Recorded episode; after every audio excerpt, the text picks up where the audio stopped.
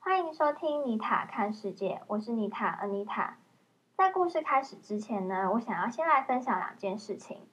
第一件事情呢，是因为身边有越来越多的朋友都想要做自己的 podcast，但是他们又不知道要怎么开始，所以呢，我最近在 Instagram 建立了一个账号，叫妮塔教你做 podcast。哇哦里面会分享一些准备节目的小技巧，让大家能够更快的上手做 podcast。那第二件事情呢，是有朋友在我的个人 Instagram 线动上知道我最近买了一个蓝牙耳机，所以希望我可以在这里分享我的使用心得。我买的是 OPPO 的 Inco W 三一灵动版真无线耳机。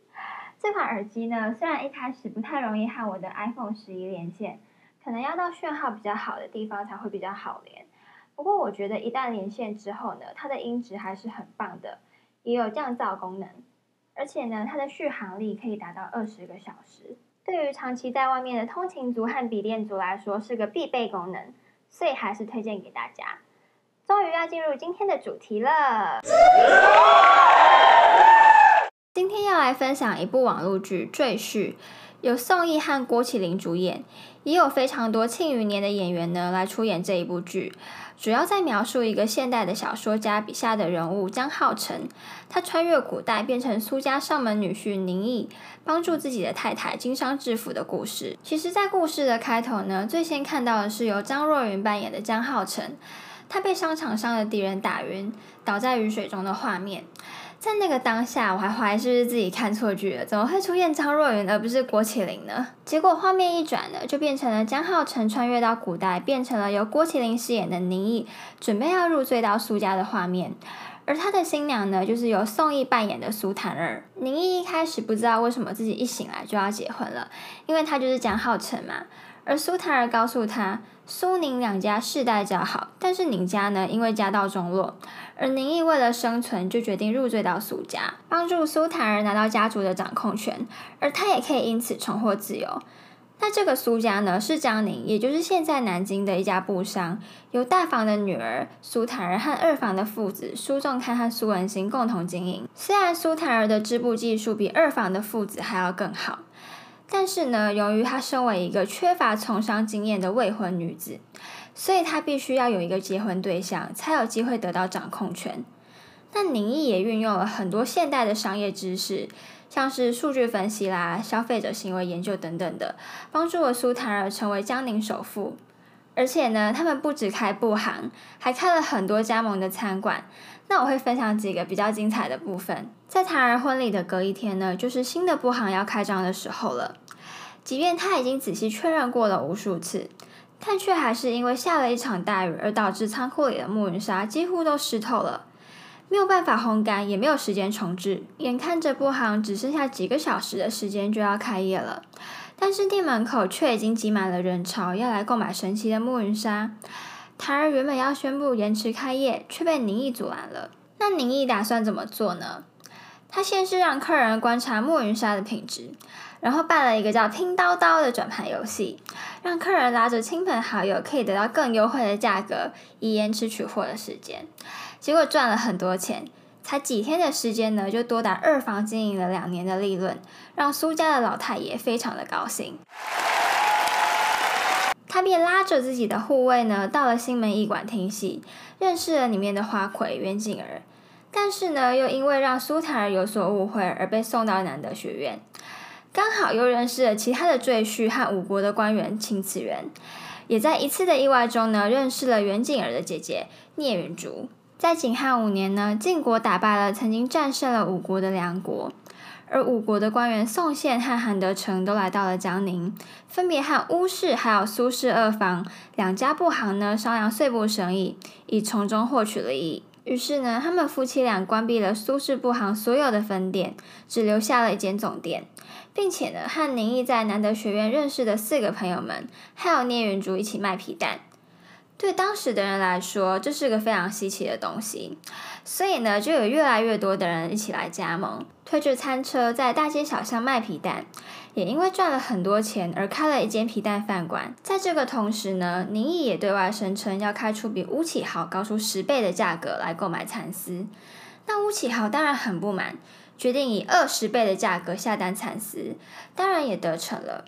而一直都想要巴结秦慈元的韩德成呢，看到宁毅和秦慈元在饭馆里谈笑风生，便决定把江北的蚕丝让给苏坦儿，让苏文兴父子感到非常的惊讶。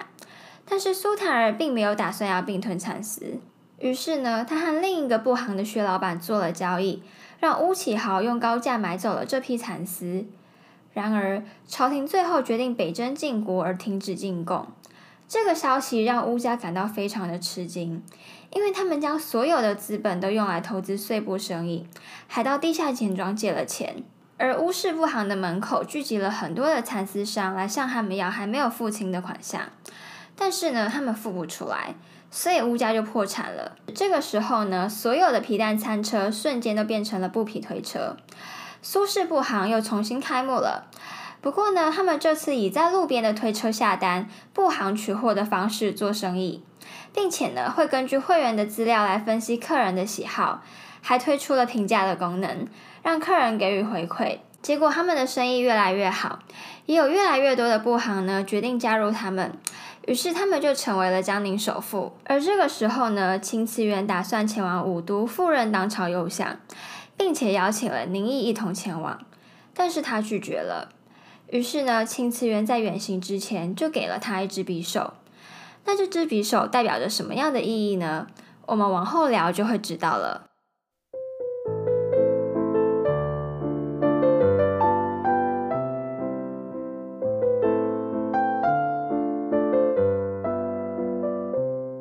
天呢，苏檀儿和宁毅夫妻俩呢，决定来出一趟远门，来一趟蜜月旅行，并且带上了耿护卫和苏檀儿的侍女小婵，一路从江宁出发，最终到达临安，也就是从南京到杭州的距离。而临安呢，是五国的商业重镇，五国最大的火药库也在这里，所以对于这个国家来说呢，非常的重要。苏檀儿有个很要好的姐妹淘娄淑婉呢，也是个从商的女子。家里也是经营布行的，而且是皇室的布料供应商。当这个宁毅看到楼氏布行的格局规划和自己亲手策划的居然一模一样，对那个时代来说呢，都是非常先进的思想。他开始怀疑娄淑婉是不是也是个穿越到古代的现代人，所以呢，他开始讲一些现代人会说的话来测试他。例如说：“你家 WiFi 密码是多少？”说完便回复他：“宁公子，您说 Y 什么码？”这个时候呢，宁毅又说了：“没关系，WiFi 密码不知道，二维码你总该知道了吧？” 真的很好笑。不过呢，舒婉完全听不懂宁毅在讲什么，所以他真的不是现代人。然而，在他们体验了临安城的繁华之后呢，隔一天就沦陷了。以方天雷为首的一大群贼寇呢，闯入了临安城，霸占了这里，成为他们的地盘。而宁毅为了护苏檀儿安全而把家人送出城，只留下自己孤身一人和残余的官兵们一起奋斗，对抗的是宣威营的统领包文翰。虽然五国的官兵最后还是打输了，不过呢，宁毅还是意外的被霸刀营的统领刘西瓜救了下来，并成为了他的军师。那你一定很好奇，这方天雷到底是何等人物？而宣威营和霸道营又是怎么一回事呢？其实，在历史上呢，方天雷的原型叫方腊，腊月的腊。他原本是一个底层的阶级人物，但是他号召了很多农民追随他，因为当朝的统治者呢，非常的放纵奢侈，让人民饱受纳税之苦，导致这些农民对统治者不满而揭竿起义。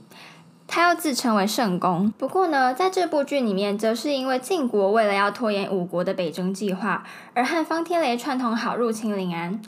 那这个方天雷底下呢，有八个营队在为他做事，而每个营队负责的工作内容呢，都不太一样。由包文翰带领的宣威营呢，负责粮食和财物，而方天雷的义女刘西瓜带领的霸刀营则负责军事武力。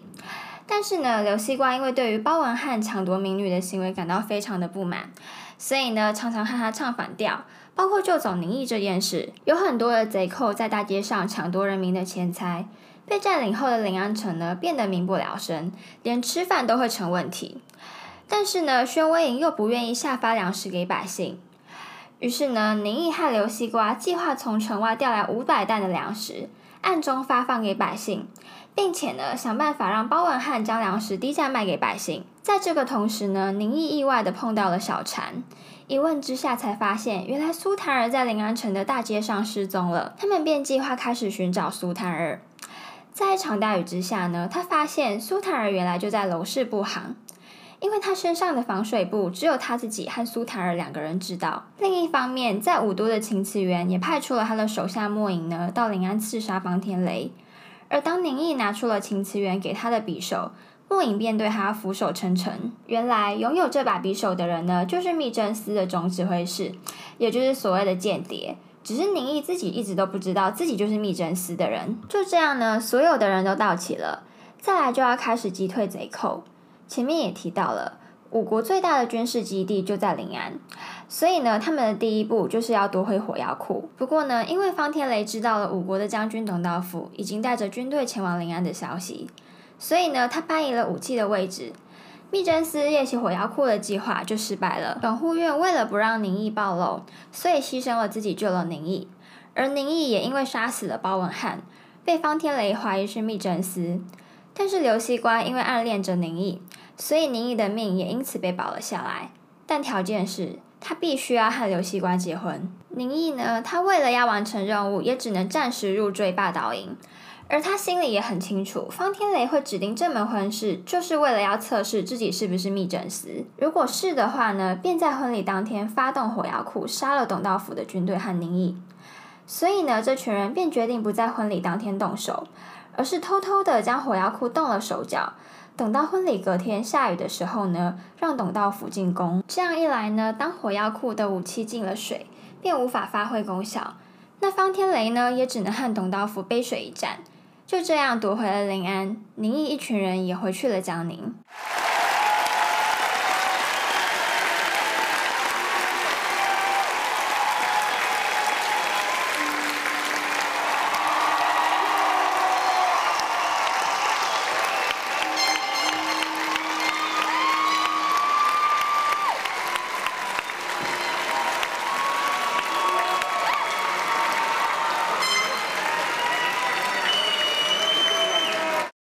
久，宁毅便决定前往武都，跟着秦慈元。另一方面呢，朝廷马上就得到了国家边境被晋国突袭的消息，全军覆没。皇帝为了免受战火的波及，便请了贺太师到晋国议和。而议和的条件之一呢，就是让贺元长和秦慈元到晋国做人质。即便秦慈元再三请求皇帝下令董道府北征晋国，以夺回青云十六州。但还是免不了被当成人质的命运。于是呢，他在远行之前，请他的学生将一份先帝写给他的密诏交给从临安回来的董道府。这份密诏里写着：若是皇帝退缩，不再出征收复失地，那三军统帅的兵权将由秦右相秦慈元调遣。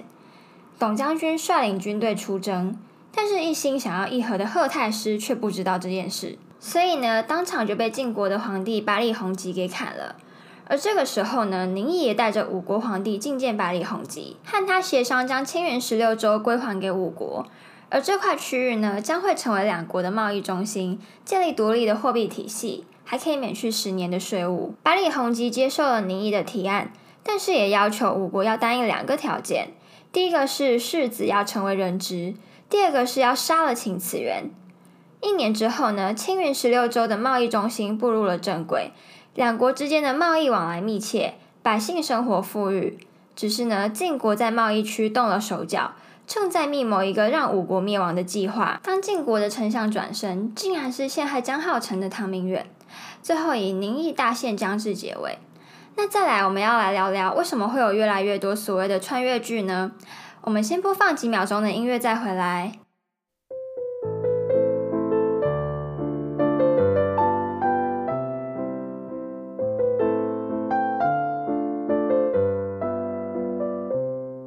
你多看几部穿越剧的话呢，不难发现，其实这些主角对于当下的自我状态是很不满意的。